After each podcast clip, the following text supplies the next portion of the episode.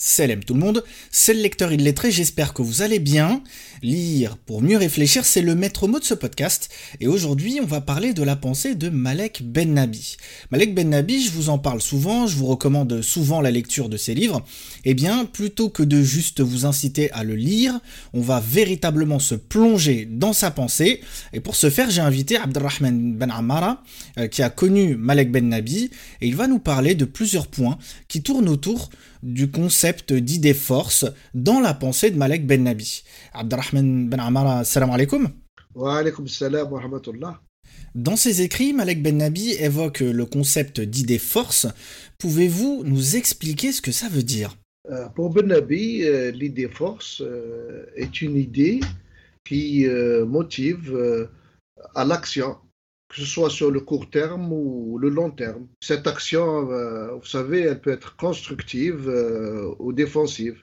Euh, on donne un exemple constructive pour édifier une société développée, défensive pour maintenir l'intégrité morale d'une société dans de sombres circonstances, comme une occupation étrangère, par exemple. Dans l'action sur le long terme, cette idée force a plutôt euh, la notion d'idéologie. Euh, le mot idéologie a une euh, différente signification. Ce n'est pas comme le croient certains une Weltanschauung.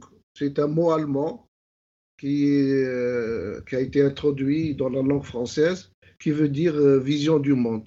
Benabi, lui, a une acception particulière de euh, l'idéologie. Une idéologie est une idée qui a trois fonctions. Nous allons voir euh, au cours de notre entretien que euh, Benabi est un fonctionnaliste. Il définit ses concepts par des fonctions, parce qu'ils sont, et non pas des idées abstraites.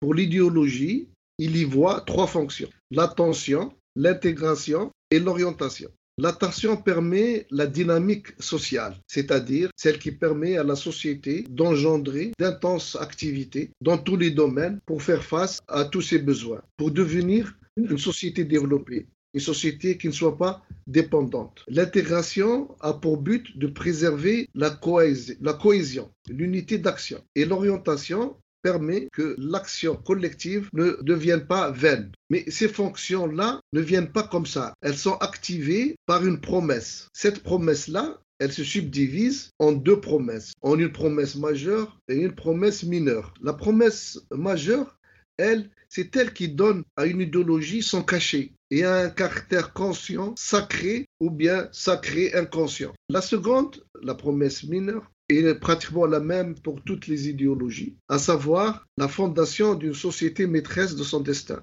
et qui peut offrir, bien entendu, toutes les conditions d'épanouissement à tous ses membres. Si nous voulons prendre des exemples, nous voyons, nous voyons que pour l'islam, la promesse majeure est le paradis dans l'au-delà. Et nous avons une autre idéologie, le communisme par exemple, dont la promesse majeure est un paradis matérialiste, façonné par la devise de chacun selon ses capacités, à chacun selon ses besoins. Voilà ce qu'on peut dire euh, sur le concept d'idée-force et euh, sur l'idéologie. Alors justement, en ce qui concerne les idées, Ben Nabi évoque deux aspects, l'authenticité et l'efficacité. Est-ce que vous pouvez nous en dire plus? Pour Ben Nabi, l'authenticité est le critère de vérité d'une idée, sa valeur intrinsèque.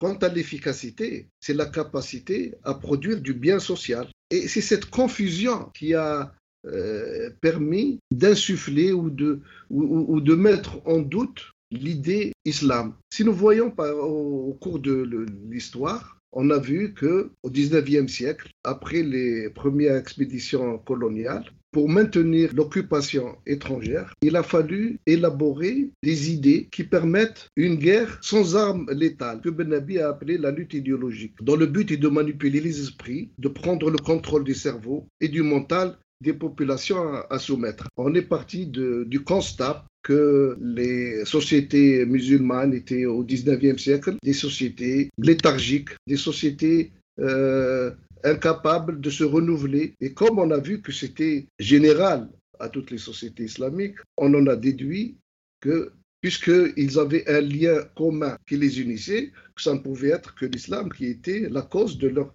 décadence, de leur arriération sociale. Et à la même époque étaient développées les premières théories racialistes qui, elles, affirmaient l'existence des races et leur inégalité. Mais Ben Nabi a démontré que ces deux assertions étaient fausses, en recourant à l'histoire tout simplement, puisque ces sociétés islamiques ont été produites par une civilisation arabo-islamique, arabe par sa langue et islamique par ses convictions, qui a été une des plus florissantes euh, civilisations que l'humanité a connues. Cette idée, l'islam, a été efficace de son apparition jusqu'à l'époque post-almohadienne, du nom de la dynastie euh, de l'Occident musulman qui régna de 1130 à 1269. Et Ben Nabi a montré que donc ces assertions, donc le problème qui se posait n'était pas un problème intrinsèque à l'islam, et c'est cela où il a développé euh, cette idée d'efficacité et d'authenticité. Il dit que le problème qui se pose est un problème d'efficacité, puisqu'elle a été efficace à un moment donné de son histoire et qu'elle ne l'a pas été à ce moment-là au moment, au moment où, où cette, euh, euh, ce problème se posait, c'est-à-dire à partir du 19e siècle. Mais Ibn Nabi, lui, est un esprit objectif, un esprit scientifique. Il n'a pas écarté l'idée que l'islam pouvait être inauthentique. Donc, et c'est ça, c'est ce qui explique que Ben Nabi a commencé son œuvre, a commencé à écrire par le livre qu'il a intitulé Le phénomène coranique. Il a voulu prouver par les sciences historiques et psychologiques l'authenticité du Coran, qui est le livre pivot de l'islam. Et c'est là où il, va donc euh, dire que le problème d'authenticité étant résolu, le vrai problème qui se pose au monde musulman, de Tanger à Jakarta, est un problème d'efficacité. Comment redonner à l'islam sa fonction sociale, son efficacité sociale. Mais du coup, euh, comment retrouver cette euh, efficacité perdue? Il faut d'abord faire la distinction quand on parle d'islam. Il y a l'islam avec un, écrit, il y a une, sorte de convention, euh, l'islam avec un petit i, qui est la religion que Dieu a agréée à l'humanité. Et l'islam avec un grand i, qui est la construction humaine sur la compréhension qu'ont eu les hommes de l'islam. Donc quand on parle d'efficacité d'islam, c'est plutôt celle de l'islam avec un grand I, ou ce qui revient même à l'idée islam. Ben Nabi, pour expliquer d'abord, avant de voir comment retrouver cette efficacité, il faut d'abord savoir pourquoi on l'a perdue. Et Ben Nabi, pour ce faire, a élaboré une théorie, une théorie sur la civilisation. Je m'arrête euh, une minute pour dire que la pensée de Ben Nabi s'applique à toute civilisation et que pour euh, euh, l'islam, ça a été pour lui une illustration, bien sûr, et aussi pour expliquer que il y a possibilité de retrouver cette efficacité perdue ou un mot générique pour relancer un nouveau cycle de la civilisation arabo-islamique. Le Nabi va prendre à Ibn Khaldoun sa théorie cyclique des trois âges. On sait que Ibn Khaldoun euh, avait vu dans il y avait la conquête. Mais lui, Ibn Khaldoun, c'est surtout sur la théorie de l'État, c'est-à-dire la, conquête du pouvoir, la possession de ce pouvoir et puis la perte de ce pouvoir. Ibn Nabi va élargir cette vision des trois âges à toute la civilisation, où il va nommer cette, la première phase, qui est une phase plus spirituelle, qu'il euh, qui appellera la phase de l'âme, ou l'élévation. La seconde phase, c'est la phase expansive, la phase de la raison. Et la seconde, c'est la phase des instincts ou de décadence. Le Nabi va expliquer que la guerre civile islamique, que les historiens ont appelée la grande discorde, en arabe, al-Fitna al-Kubra, qui a atteint son paroxysme à la bataille de Siffin en 37 de l'Égypte, en 657 de l'ère grégorienne. Cette bataille-là a brisé l'unité intérieure de l'islam, en séparant les convictions de la construction sociale et des intérêts des différents acteurs sociaux et politiques. Cette brisure a altéré la puissance de l'attention. On va voir comment elle a altéré l'idéologie, puisqu'elle va altérer d'abord la puissance de l'attention, elle va affaiblir l'intégration la cohésion sociale et flouter l'orientation. Cependant, l'élan psychique donné par le prophète dans la conscience collective, dans le mental des musulmans, a permis la construction de la civilisation islamo, euh, pendant six siècles environ. Maintenant, comment retrouver cette efficacité? Pour Ben Nabi Cela doit passer par la culture. Comme nous l'avons vu déjà précédemment, que Ben Nabi a toujours une vision fonctionnaliste des concepts qu'il donne. Tout de suite, Ben Nabi écarte que la culture soit l'instruction euh, scolaire ou l'érudition. Pour lui, la culture concerne toute la société et elle irrigue la société. Comment construire une société, euh, une culture, pardon au Benabi, la culture est induite par l'orientation de l'idéologie, qui façonnant la société, lui inculque les principes éthiques, lui fournit les critères de son goût esthétique, forme sa technique et lui apprend les étapes de la logique pragmatique. Nous venons de définir ainsi les quatre facettes de la culture, c'est-à-dire 1. l'éthique, 2. l'esthétique, 3. la logique pragmatique et 4. la technique. C'est la culture comme je l'ai dit, en irriguant toute la société, qui va permettre, par exemple, à l'idée islam, puisque nous nous intéressons à l'idée islam, de retrouver son efficacité par l'idéologie, puisque on a vu que c'était l'orientation de l'idéologie qui induit cette euh, culture et permettre ainsi de construire un nouveau cycle de civilisation. Pour terminer, Ben Nabi a nommé tout ce processus le renouvellement de l'alliance. Par comparaison, avec l'alliance qu'a noué le prophète Ibrahim, le père du monothéisme. Voilà ce qu'on peut dire sur euh, l'authenticité et l'efficacité. Merci pour ces précieux éclairages.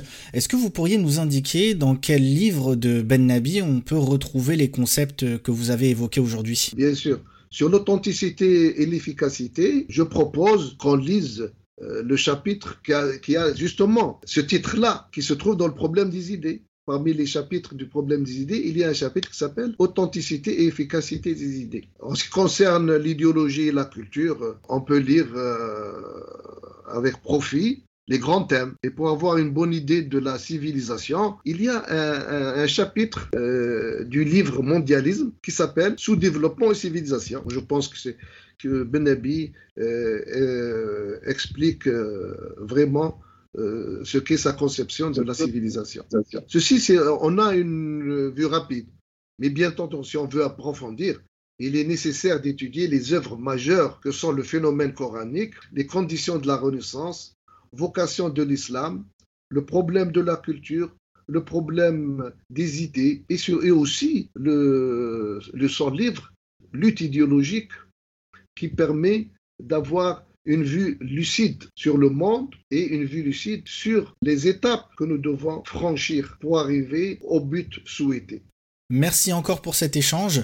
Chers auditeurs, j'espère que cette émission vous aura été utile. Si c'est le cas, partagez-la au maximum. Suivez-moi sur Instagram et sur TikTok pour plus de partage de lecture. Et n'oubliez pas, une umma qui lit est une umma qui vit. Wassalamu alaikum wa rahmatullah.